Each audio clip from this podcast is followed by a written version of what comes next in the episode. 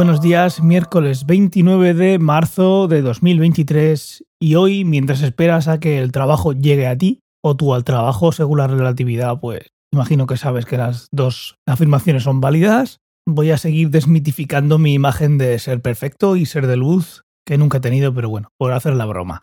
El caso es que a estas alturas ya sabes que según el momento igual me da por discutir y no puedo y no puedo evitarlo, aunque me estoy curando de eso. De lo que no me estoy curando es de la alopecia y también te he contado ya que soy alérgico, pero bueno, a esto se añade otra cosita más de todas las que tengo que te quiero contar hoy. Y es que soy cilantrofóbico.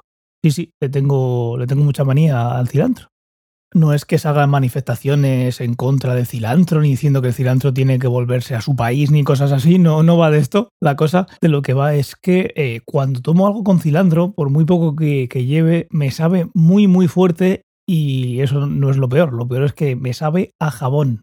Es el mismo sabor exacto de cuando estás mm, bañando, te estás duchando. Yo, bueno, como he dicho antes, pues no es que me pueda lavar el pelo, pero bueno, me lavo la cabeza con jabón. Te entra un poco en la boca, pues como si estuviera comiendo cilantro. Y por lo que leo en internet no estoy solo. No es algo muy muy común, pero no es tan poco común como, como podría parecerme al principio.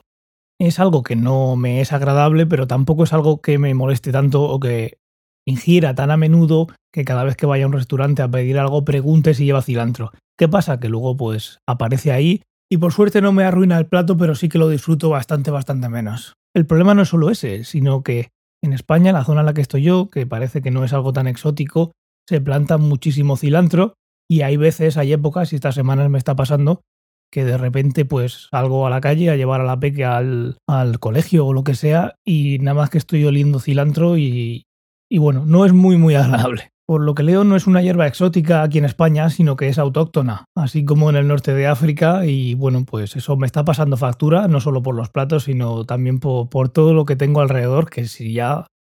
¿Por qué no sumarse a las alergias que tengo a la paretaria, a la salsola y al olivo, no? Una maravilla.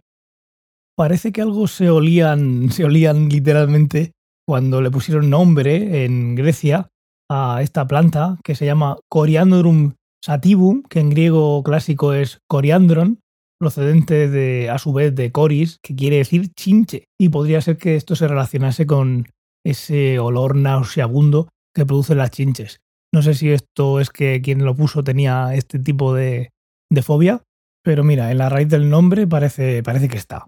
Y antes de que me llaméis trastornado psicológico, tengo que contarte que parece ser que no, no es nada de esto, sino es una mutuación en la lengua, el paladar y la nariz. Parece ser que están involucrados cuatro genes, que no te voy a torturar contándote, y esta mutación hace que el cerebro lo interprete como asqueroso. Y sí, lo que he ido definiendo yo siempre como que me sabe a jabón, he encontrado a alguien que también lo ha dejado por escrito, así que me siento muy, muy, muy apoyado y quizás en condiciones de si a ti también te pasa o a alguien le pasa de montar una organización, si eso ya no existe, un tipo de asociación de afectados por el cilantro o, o algo así.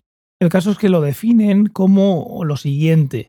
Lo que hace esta mutación es que el cerebro lo perciba de un modo similar al de las chinches, las colonias o el jabón de lavar la ropa, cosa que también cuenta con numerosos aldehídos. Ahí hay un cruce de, cables, claramente. Hicieron un estudio en dos gemelos para ver su reacción ante distintos sabores y este estudio determinó que la cilantrofobia se heredaba genéticamente, porque cuando se detectó a un gemelo o gemela cilantrofóbico el otro también lo era. El estudio también mostraba algo curioso y es que depende de las zonas del mundo hay más o menos cilantrofobia.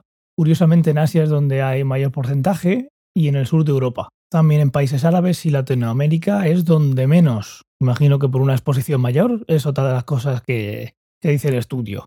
Hace pensar esto que las personas que han comido cilantro desde pequeñas han asumido su sabor como, aunque no les agrade, como normal. Si lo tomas de toda la vida y te sabe a jabón, pues mira, sabe a jabón igual hasta te acostumbra. Y sí, como todas estas fobias, pues si tienes fobias a personas extranjeras, si tienes fobias a personas que no piensan como tú, si tienes fobias a personas de otras razas, bueno, todo eso se puede reeducar. Parece ser que los filantrofóbicos también podemos reeducarnos. ¿Y esto cómo, cómo se haría? Pues me hace mucha gracia, pero el artículo del New York Times sugiere que algunos filantrofóbicos, algunos, para que verlo, pueden reeducarse si hacen el esfuerzo por creer que no es un sabor tan malo. Yo prometo hacer el esfuerzo de pensar que no es un sabor tan malo mientras que estoy comiendo.